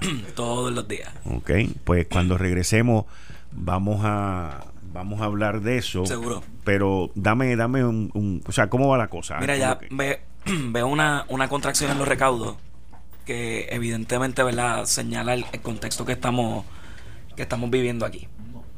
Así que en ese sentido eh, tenemos que, que prestarle atención a, cómo se desarrollan estos recaudos de, de cara al futuro, preocupaciones mías más a mediano y largo plazo es el factor socioeconómico, cómo, cómo ese, esas nuevas sensaciones y esa nueva manera de, de, ¿verdad? de los puertorriqueños percibir la vida en Puerto Rico pues puede afectar patrones de consumo o decisiones, ¿verdad? De, de hacer negocios acá o de permanecer en la isla, definitivamente algo que, que me, que me causa preocupación y que tenemos que atender inmediatamente. Secretario, cuando usted examina los recaudos, eh, ¿los puede examinar por categoría? Sí, lo veo por categoría. ¿Y cuál es la categoría que más ha afectado y la que menos ha afectado? Mira, se ve eh, particularmente en IBU, se ve una desaceleración. Eh, oye, también hay, eh, a 15 días, también hay un, un, sinnúmero de factores. Por ejemplo, nosotros pospusimos fechas de vencimiento. La planilla de uso, que vencía el 10, pues ahora vence el 31 de enero. Eso afecta un poco el poder comparar con el mismo mes al año anterior. Pero tengo que decir que, que la partida de consumo pues se ve un, un poco marcado y también algo que no tiene que ver tanto con el fenómeno, la retención a los no residentes pues es otra partida que, que, se, que se ve ¿verdad? por debajo del desempeño a la misma fecha del año anterior, pero todavía verdad no, no, están, no, puedo, no puedo adjudicar, puesto queda mucho verdad de, del mes todavía, particularmente partiendo de la premisa que las fechas de vencimiento todas se movieron el 31 de enero. Voy a una pausa y regreso inmediatamente con el economista Antonio Rosado, el secretario de Hacienda. Tenemos mucho que hablar de, de, de lo, no solamente de los recaudos, pero prospectivamente. Y la licenciada Zoraida Buxó, yo soy Enrique Quique Cruz. Tú estás escuchando Análisis 630. Regresamos en breve. Estás escuchando el podcast de Noti1. Análisis 630 con Enrique Quique Cruz. Hoy con el gabinete de los jueves, como es normal con el economista Antonio Rosado, la licenciada Zoraida Buxó. Y nos acompaña también el secretario de Hacienda Francisco Párez, que tenemos varios temas que vamos a continuar hablando con él. Y ahora también apareció por aquí un gran amigo que viene a ayudarlos a ustedes. Así que pongan atención, pongan atención, porque eh, la luz va a seguir subiendo. Y en este tiempo que hemos estado en crisis, pues eh, luego del 7 de enero, que se están utilizando, las plantas que se están utilizando consumen mucha electricidad con combustible, con diésel, que es el más caro. Y nosotros seguimos hablando en Puerto Rico de que el gobierno tiene que convertir a energía y el gobierno tiene que convertir a energía pero nosotros en nuestras casas estamos perdiendo una gran oportunidad de ese sol y de esa energía. Aquí yo tengo a la licenciada Zoraida Buxo que cuando viene los jueves me enseña en su en su celular la aplicación de Winmar. Te está haciendo fiero. Que sí, bien brutal, bien brutal, bien brutal. Y conmigo José Alicea de Winmar Home. José, bienvenido Saludo. como siempre. Gracias, gracias aquí, que saludo a todos los que nos acompañan esta tarde y los que nos escuchan de igual manera. Eh, contento por un lado porque seguimos ayudando a Puerto Rico eh, con todas estas situaciones que están pasando del problema energético, como, como acabas de mencionar, eh, esta situación que, que, acaba de pasar de los, de los temblores, donde todo Puerto Rico se quedó sin energía y sigo usando como ejemplo mi, mi, mi, mi vida, ¿no? Lo que pasó en mi casa, que cuando sentimos el signo, se, todo estaba oscuro menos mi casa y yo no me di cuenta que la luz había ido hasta que salí de la propiedad cuando yo abro la puerta para salir de la casa, que ya mis vecinos estaban todos afuera, y es que yo veo esta nube negra y yo digo, espérate, aquí está pasando algo fuerte. Eh, mientras tanto, todo ocurrió como que normal, sí, algo se menió, pero no lo cogí muy serio, porque había luz. Después me puse a hablar con mucha gente y todo el mundo me decía, mira, no, es que esa luz se fue antes de empezar a temblar y, y sí. fue oscuro porque no sabían ni para dónde movernos, ni para dónde correr, ni qué hacer. Y, y eso yo entiendo que es un proceso de paz. No, y ahí acabo de, de encontrar que el tener un sistema solar no simplemente es por los alzas de la, de, del combustible o por los problemas del gobierno. Hay muchas cosas adicionales importantes. La seguridad. La seguridad. Mira, José, nosotros ahora mismo estábamos hablando con la doctora Lucy Jones que nos dice que una de las de los riesgos más grandes es que se rompa algo, que uno se corte los pies por uh -huh. la falta de electricidad, la falta, la falta de luz. Correcto. Pero en tu casa eso no pasa. Eso no pasó. Y, y, lo y más... tú no tienes ningún problema tampoco buscando los espejuelos, las llaves y los zapatos porque está todo prendido. No, mira, ¿Sí? no Oye, se entera, no se entera. La, la, realidad es que mi sueño es pesado, yo casi no me di cuenta, pero cuando, cuando me despertaron, eh, de tal manera, como la casa estaba toda alumbrada, mi reacción no fue ni siquiera salir de la casa, fue empezar a coger los controles, a apagar los aires, a apagar luces y a salir. y yo digo, después yo me puse a analizar mi movimiento y yo digo, todo eso pasó porque en mi casa había luz. Si no hubiese luz, yo hubiese salido corriendo como loco, a lo mejor me hubiese chocado con las paredes, hubiese pasado otra cosa, porque tú conoces tu casa hasta el momento que está oscura. Cuando está oscura, tú no sabes ni por dónde vas a caminar. Y eso es una de las cosas que principalmente, ¿verdad? Dije, oye, lo que nosotros hacemos ayuda a Puerto Rico en todo momento. El moverte a la energía solar, el tú poder tener tu familia eh, con energía 24/7, el tú no tener la preocupación de que mi casa se va a ver oscura en cualquier momento de necesidad como el que vivimos, esto es paz. No, no, simplemente se basa de dólares y centavos, se basa de paz, de tranquilidad, de seguridad, de tener algo que le da valor a mi familia y a mi casa. Y eso es lo que estamos promoviendo con la familia de Windmore Home y lo que estamos haciendo a través de, de esto de la energía y que Zoraida también está disfrutando ya hoy día y por eso la refiero aquí, que yo sé que aquí también estamos en proceso. Y, y miles de puertorriqueños eh, que nos llaman día a día. Esta mañana estuvimos con Carmen Jovet en nuestro programa de siempre. Ahí nos llaman muchas personas que de igual manera nos hablan de la bendición y, y, y que lo que lo que se arrepienten es de no haberlo hecho antes. Eso, eso es, o sea, ese, yo- ese, ese sentir la misma La eh, Zoraida me dijo lo mismo. Con todos los clientes que tú tienes, Wilmar, que yo hablo con ellos, me dicen exactamente lo mismo. No, eso es uno, a- empoderarse como ciudadano, como pues como dueño de una casa y hacerse resiliente a esto, ¿verdad? Porque yo yo no me enteré, o sea, yo tenía que mirar la aplicación para ver si tenía la X en el grid para saber si había, si se había ido la luz o no, porque durante el día por lo regular yo me alimento de, de las placas sol. solares y entonces a la misma vez se almacenan las baterías y por la noche lo que sí era que por la noche, pues, o sea, pues administraba porque no me daba miedo que se me fuera Que se fuera a agotar que me fuera a agotar, pero en ningún momento, en ningún momento me pasó. O si me pasó en un momento, pues tenía otro mecanismo también. Claro, y lo, y lo bueno es que tú tienes las herramientas para poder controlar, que es, es la aplicación del celular. Yo, yo puedo ver cuánto estoy gastando, cuánto estoy produciendo, cuánto tengo almacenado, por cuánto tiempo esta batería me va a durar, si me debo reducir, si no me debo reducir. Yo puedo controlar y puedo mantener mi vida de día a día cotidiana aún no teniendo un servicio eléctrico. Te pregunto, ¿cuántos empleados tiene Winmar? Wilmar tiene sobre 280 empleados. Ahora mismo entiendo que registrado tenemos casi los 500 entre instaladores y demás. Son 20 brigadas de instalación. ¿Cuántos años lleva Winmar en el mercado? 18 años. 18, años en el mercado. 18 años en la industria instalando proyectos comerciales, residenciales y eh, industriales. Las plantas de acueducto de Puerto Rico las instaló Winmar, Pfizer. Nosotros tenemos dos fincas solares que nosotros le vendemos energía a la Autoridad de Energía Eléctrica a través de estas fincas solares. Eh, es una compañía que no simplemente llegó a venderte un producto. Nosotros queremos orientar, queremos educar a nuestro Puerto Rico. Seguimos siendo parte de la solución del problema de la energía. Y la energía no es para hoy, esto es algo para, la- para largo plazo y para la vida entera, ¿no? Háblame de la garantía. Del Garantía. Eh, eh, en las que- placas y en, y en el y en el y en la batería. Eso es otro punto importante. A veces no es comprar algo por comprarlo, es que cuando yo necesito un servicio, una garantía, esté ahí. Eso es una de las cosas que Wilmer Home ofrece. Son 25 años de garantía. Bumper to bumper, como yo le digo. Eso incluye placas, baterías, inversores, servicio, mantenimiento. Eh, La persona simplemente se va a ocupar por un pago mensual, que incluso hoy día lo hace. Todos pagan energía. El, el que no tiene un sistema solar está pagando la energía a alguien. Bueno, a alguien no, a la Autoridad de Energía Eléctrica. Y se queda sin energía, paga aún sin tenerla eh, y, y- y la- y le siguen subiendo los costos. Te daña los equipos. Con este producto tú congelaste el precio, te despreocupas de los apagones, no, no tienes problemas en las alzas que puedan existir eh, eventualmente y lo más importante, eh, no se te daña tu nevera, tu compra, eh, tus artículos importantes, los enfermos, la- la- los, ¿verdad? los medicamentos. Financiamiento. Financiamiento tenemos Método de pago. Sí, eso es un punto bien importante porque la gente tiende a pensar que esto de tener un sistema solar es para gente de dinero, personas que tienen altos recursos. Sí, y no puedo, no, y no, es no, así. no lo puedo pagar. Esto es para todo aquel hijo de vecino que, que paga luz hoy día, que tiene una casa y que paga luz. Nosotros tenemos financiamiento 100%, diferentes términos desde 10, 15, 20 y hasta 25 años. Puedes saldar, puedes comprarlo cash, puedes financiar una parte y, y, y aportar la otra, puedes financiarlo el 100% sin nada que invertir. Quique, a mí me gusta llegar a una casa y que la gente se dé cuenta y se entere que yo le, le puse un sistema solar en su casa y él no sacó, él no metió la mano en el bolsillo en ningún momento. Nada más que para sacar la ID y dármela para identificar lo que era él. Fuera de eso, él no pagó nada, un solo centavo y empezó a pagar la mensualidad. Luego el sistema está prendido y funcionando en su casa. Y una cosa bien conveniente es que ustedes lo hacen todo. Es Todo. como turnkey, o sea, ellos lidian Todo, con la con burocracia, Autoridad de Energía Eléctrica, con la burocracia de energía eléctrica.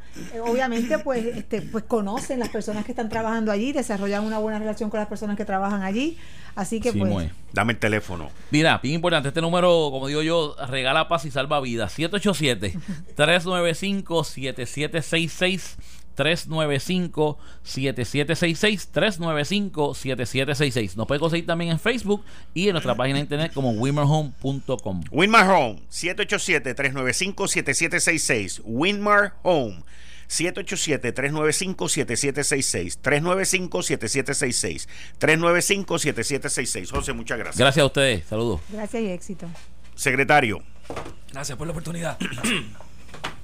eh, el prospecto en términos de recaudo, déficit, eh, que nos quedemos cortos. Mira, en, en términos de recaudo, nosotros teníamos la bendición que antes de esta fecha estábamos como unos 550, 600 millones por encima de la proyección. Eh, cosa, ¿verdad?, sin precedente para, para octubre, noviembre y diciembre. Habiendo dicho eso, sí, ya yo veo, ¿verdad?, un fenómeno como de una pequeña contracción en cuanto a la materia impositiva. No me atrevo a adjudicar a lo que veo a la mitad del mes, porque nosotros pospusimos todas las fechas de vencimiento el 31 de enero, así que hay muchas fechas que ya ven, vencían al año pasado, pero no, no necesariamente ha ocurrido para este año. Eh, pero sí es natural y tú lo ves en el comercio. Eh, yo voy a las tiendas, yo miro los mismos centros comerciales que, que voy de, eh, ¿verdad? periódicamente y sí veo, ¿verdad? Un, un movimiento en cuanto a consumo un poquito un poquito distinto y, se manifiesta un poco hasta el momento en las proyecciones que tenemos. Que yo preveo, pues, que gracias a Dios tenemos un puente que es esa, esas proyecciones que excedían, eh, o perdón, esos recaudos que excedían o sobrepasaron las proyecciones hasta, hasta diciembre, que ayuda a que el cuadro no sea tan complicado. Eh, que haber estado a esta fecha 40 millones atrás de la proyección, siempre es bueno estar 600 millones adelante. Eh, y bien importante, ¿qué ocurre? Eh, los patrones de consumo dependen de las sensaciones de las personas. ¿Qué ocurre? Y esto el economista ¿verdad? puede profundizar. ¿Qué va a ocurrir socioeconómicamente con Puerto Rico y nuestros constituyentes de la forma y manera en que ellos se sientan con nuestra nueva realidad de un Puerto Rico que, que, va que tiembla, ¿verdad? Por los al menos por las próximas semanas. A mí lo que me a mí lo que me preocupa de todo esto y me gustaría también el comentario del economista Antonio Rosado y de la licenciada también. A mí lo que me preocupa de todo esto son los pequeños comerciantes, eh, porque hay hay gente que vive, o sea, que están que montan su negocio, o sea, que montan tienen. Te voy a dar un ejemplo eh, que, es lo que yo estoy viendo en la calle. Eh, gente que tiene un pequeño negocio, que lo ha montado con mucho sacrificio, que llevan tiempo, pero tampoco de momento la caja deja de sonar, la luz sigue llegando, el agua sigue llegando, las patentes hay que pagarlas, lo otro hay que pagarlo, lo otro, o sea, todas las obligaciones que hay hay que llevarlas a cabo y, y no hay dinero para pagar. Y yo en el panorama a corto plazo, me preocupa de mucho pequeño negocio que no pueda continuar porque no hay actividad económica. Eh, cuando tú agarras en, y esto no tiene nada que ver con Hacienda, by the way, secretario, esto no tiene nada que ver con ustedes, ni tiene nada que ver con el gobierno, esto es un fenómeno que ocurrió, pero que no es como, o sea, no es como un huracán, porque el huracán vino y pasó y, y, devastó y nos dejó así, pero aquí no sabemos cuándo es que va a volver el próximo. La doctora nos dio una, un panorama bastante alentador, pero la preocupación mía, por ejemplo, si yo fuera a mirar, y no soy economista, ¿ok? Pero estoy mirando así el panorama, pues en refugios en el área sur eh, deben haber, por los números que vi los otros días, eran ocho mil y pico de personas. son ocho mil y pico de personas que se les dan tres comidas, eh, que se tienen en una área y que son ocho mil y pico de personas que no están generando actividad eh, económica en supermercados, cafeterías, tiendas, esto, lo otro, aquí y allá. Y, de ese, de ese, de esas ocho mil que son esos que están en los refugios, pues hay muchísimas más que no salieron a trabajar por dos semanas, este, y que no han estado en ese movimiento económico. Y, y, que esos pequeños comercios pues han tenido que cerrar. Yo conozco comercios que tuvieron que cerrar 3, 4, 5 y 6 días. Y como quiere esa nómina hay que pagarla. Sí. ¿Ves? y, no, tuvieron que pagar la luz porque no había luz, pero, pero la nómina hay que pagarla. Sí, sí, y en ese sentido, Por eso es bien importante en la medida en que se vaya materializando, eh, yo no quiero llamarle proyecciones o verdad estas probabilidades que han manifestado los expertos en esto. En la medida en que esto se vaya materializando y que las personas vayan ganando confianza, pues definitivamente ayuda a que se normalice. Si hay una situación de que hubo unos daños de infraestructura eh, bastante críticos, me parece que fue en, en, eh, en el sur de Napa, que hubo un oh, aquello fue devastador. un sismo Agarró las casas de, vino y destruyó bodegas y destruyó de todo. Fue como un billón de dólares en pérdida. Sí, sí, sí. Eh, habría que ver, ¿verdad? Cuándo va a ser ese estimado final. Yo estoy dándole mucho, eh, estoy siguiendo mucho cuál fue el desarrollo a las políticas fiscales que, que se desarrollaron en California particularmente con ese sismo porque tiene, tiene varias eh, similitudes. Eh, no necesariamente se dio en el área urbana eh, de, California. Eh, acá en Puerto Rico, pues es más al sur, más que, el, que en la zona metro. Número dos, la misma, tiene la misma cantidad de personas que, que se han visto afectadas. Este tuvo más heridos que lo que hemos visto en, en Puerto Rico, pero tiene unos elementos de naturaleza similar. ¿Qué tengo que decir con esto? Que en la medida que ojalá, ¿verdad?, se sigan materializando esas proyecciones que nos han dado los expertos, que las personas vayan confiando y dentro de la medida se vaya normalizando eh, ¿verdad? el patrón económico en Puerto Rico. Importante eh, la situación del Departamento de Vivienda y las acciones que toma el secretario Fernando Gil y, obviamente los recursos que se le dé al secretario Gil, eh, particularmente evitar procesos burocráticos que no sean necesarios para velar por el mejor interés público. Eh, fundamental que pueda implementar estas iniciativas lo antes posible porque esto ayuda a mitigar un poco naturalmente eh, verdad la, la reducción en el, en el movimiento económico se ha podido ver en esta en estas pequeñas semanas sin embargo pues yo tengo que decir que dentro del cuadro de crisis en, términos de recaudo y del presupuesto de Puerto Rico pues tengo que decir que están 500 600 millones por encima de la, de la proyección a a la fecha de diciembre eh, aproximadamente, pues definitivamente nos da a nosotros un margen, eh, ¿verdad? Para poder manejar esta, esta situación eh, social que estamos, que estamos viviendo en la isla. Y el departamento haciendo un microcosmo. Ayer yo tuve la oportunidad de, de visitar nuestro, nuestros empleados en el, en el área de Coamo. En una colectura en Coamo visitaron todos los empleados del sur y tengo que decir que el cuadro que se ve allá es bien distinto a lo que vemos aquí en, la zona metro. Y esa, ese efecto psicológico que ha tenido eh, eh, este, este fenómeno, particularmente en esos municipios del sur, pues tengo que decir que algo que, que coloca al gobierno en posición de tener que trabajar esto inmediatamente. De lo contrario, pues vamos a, a tener unos efectos a mediano y largo plazo, eh, particularmente en, ¿verdad? En, la materia que yo toco, que es la impositiva y económica, que aún vamos a seguir viendo los efectos surtidos, ¿verdad? Si no manejamos adecuadamente ese factor psicológico de, de, nuestro, de nuestros constituyentes. Yo tener empleados que su propiedad no se vio afectada en nada, pero que pernoctan en el vehículo por miedo, es algo que le da unas complejidades a este fenómeno que se distinguen de María. De María sobrevivimos María y obviamente hubo la crisis energética que provocó otro sinnúmero de, de retos sociales, pero el puertorriqueño tenía una mejor noción de a qué se enfrentaba post al evento. Acá esta incertidumbre pues puede tener no tan solo un efecto social, puede tener un efecto de migración, y puede tener un efecto en cambios de patrones de consumo. Eso sí es algo eh, fundamental. Antes de que vayamos con el economista Antonio Rosado, una preguntita bien rápida. Los recaudos del IPU. Sí. Para el mes de noviembre y diciembre, ¿estuvieron por arriba o estuvieron por abajo? Mira, estaban eh, alineados con la proyección. Eh, la proyección ya anticipaba que iba a haber una reducción. En los reportes no se van a ver bien porque hubo un cambio en la forma y manera en que se reconocían los ingresos del IBU. Antes era al contado, cash basis para eh, en buen español. Básicamente lo que recibía se reconocía como, como ingreso y luego con una fórmula se enviaban nuestras obligaciones a, a Cofina.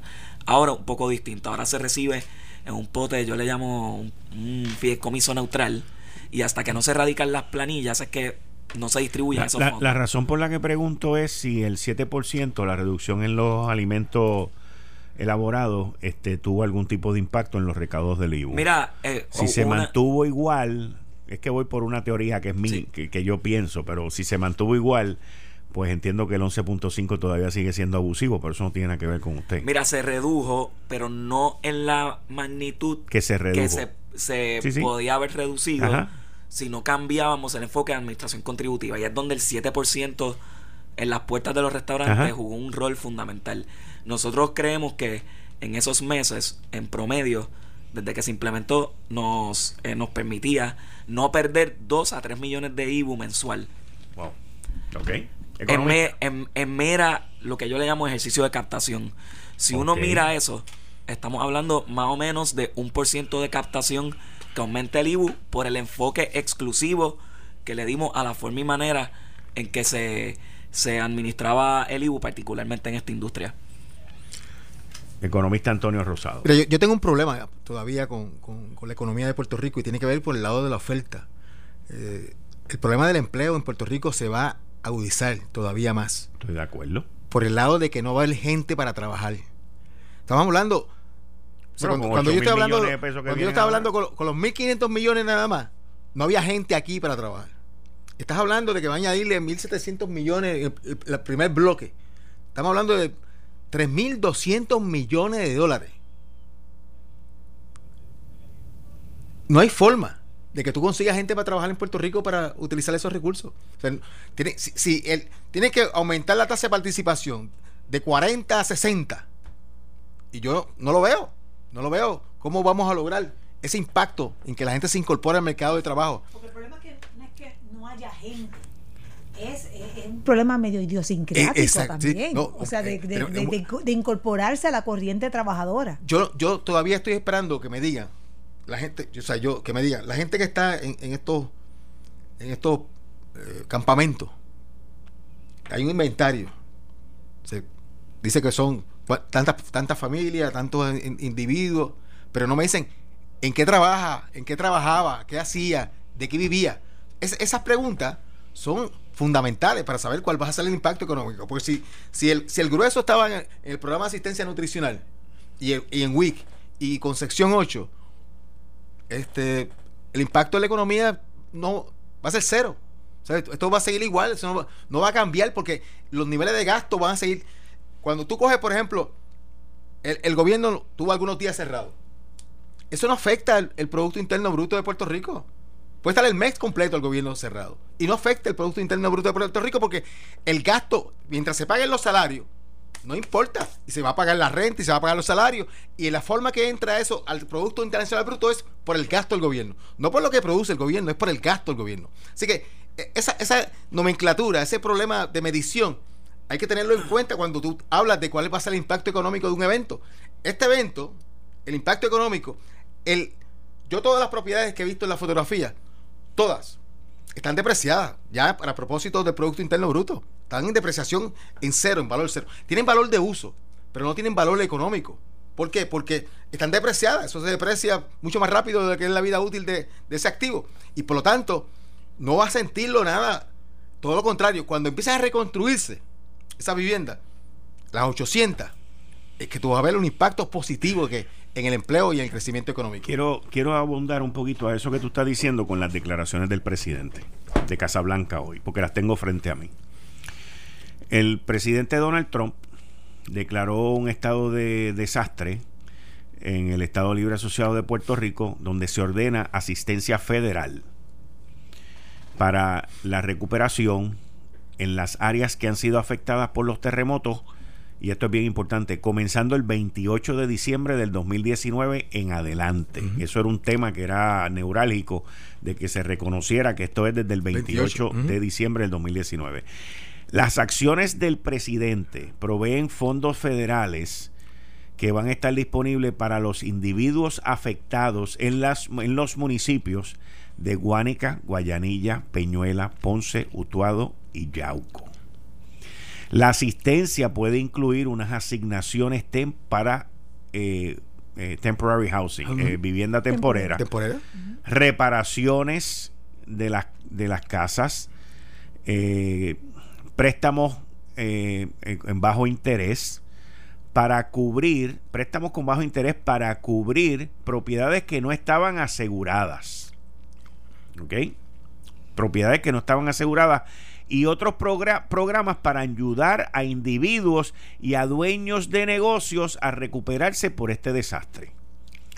Así que eh, esto es un programa que todavía no tenemos los detalles. Eso es, por, lo que, por lo que veo es algo mucho más abarcador. Pero quiero que tengamos en mente y en cuenta que cubre solamente a Guánica, Guayanilla, Peñuelas, Ponce, San Germán y Yauco. Pero Guánica, Guayanilla. Seis. Ah, ok. Son seis. Son seis. más afectados. Son seis. Secretario, el 7, el 8, no sé hasta cuándo yo, pues yo estaba tratando de normalizar, ¿verdad? Nosotros lo que estamos acá en, el, en el norte, aunque lo sentimos, pues no hemos sufrido el daño que ha sufrido estos seis municipios, seis o siete municipios. Pero yo tratando de normalizar mis actividades de trabajo, fui para Hacienda y cerrado. El edificio estaba cerrado. ¿Ya lo volvieron a abrir? Sí, lo volvimos a abrir, te explico. Voy a hablar de todas las acciones que tomamos. ¿Y por qué estuvo cerrado? Yo sé que Antonio, bueno. yo sé que Antonio preguntaría, ¿y cobraron mientras estaba cerrado? Yo, yo, te, te, agradezco mucho la pregunta. Eh, el edificio, pues naturalmente tembló, ¿verdad? Con, con los acontecimientos. Es un edificio que se construyó en la década de los 60 y recibe de 3.000 a 4.000 personas de manera diaria. Eh, entre los empleados y los visitantes que acuden al Departamento de Hacienda. Eh, así las cosas, podemos estipular que el, el, Intendente Ramírez es el edificio que, uno de los edificios que más personas reciben en, a nivel de gobierno en todo Puerto Rico, tal vez superado por algunos recintos de la Universidad de Puerto Rico y Centro Médico. Eh, así las cosas, nosotros nos tomamos el tiempo de ser lo más cautelosos posible para hacer una inspección de las condiciones de ese edificio. Eh, unos expertos de autoridad de, edificios públicos inspeccionaron y una vez dieron el clearance, nosotros le dimos un seminario sobre el plan de desalojo a nuestros empleados, llevamos sismólogos eh, para que hablaran de los acontecimientos y cómo poderlos atender en un edificio que cuando ocurre en la hora pico pueden haber 3.000 a 4.000 personas. Por eso fue que nos tomamos el tiempo dentro de la inspección. Mira, abrimos ayer, de hecho, fue el primer día. Sí. Ahora, tengo que decir que esto me lo dijo un amigo mío. Tengo que decir que un amigo mío me dijo, me lo dijo esta mañana, me dijo, yo fui a la oficina de la Autoridad de Energía Eléctrica a pagar la luz y chacho, yo siempre tengo que ir allí, colmarme de paciencia, porque hay montones de gente y la fila, esto y lo otro. Y me dice, están todas vacías. Sí, que es lo que yo estoy diciendo, que es lo que yo estoy Aprovechen ahora que puede ser, en las oficinas de gobierno. Luego esto puede ser que se contiene consumo, ya sea de manera eh, temporera y que después eh, vuelve y, y se manifiesta nuevamente, pero eso es lo que yo estoy viendo a, a nivel de recaudo. Veo una, una pequeña una pequeña reducción. Secretario, muchas gracias. No, gracias a ustedes por la oportunidad. Cuando, guste. Gracias. Discúlpame el, la parte no, tiempo. No, y siempre es un honor compartir mesa con, con panel como ustedes y también con el secretario Gil, que sé que anda con mucho trabajo. Mucho trabajo y con mucho chavo. Muchas gracias. Pero el aguacero de dinero. ¿ah? ah ahora, mira, llegó, llegó, llegó, llegó, llegó, ah. Yo por mi parte me despido. Por ahí viene Juan Luis Camacho y regreso mañana a las 5 de la tarde en Análisis 630. Que Dios me los bendiga. Que tengan una linda noche porque mañana va a ser mejor que hoy. Regreso mañana a las 5. Esto fue el, podcast de Notiuno. Análisis 630 con Enrique Quique Cruz. Dale play a tu podcast favorito a través de Apple Podcasts, Spotify, Google Podcasts, Stitcher y notiuno.com.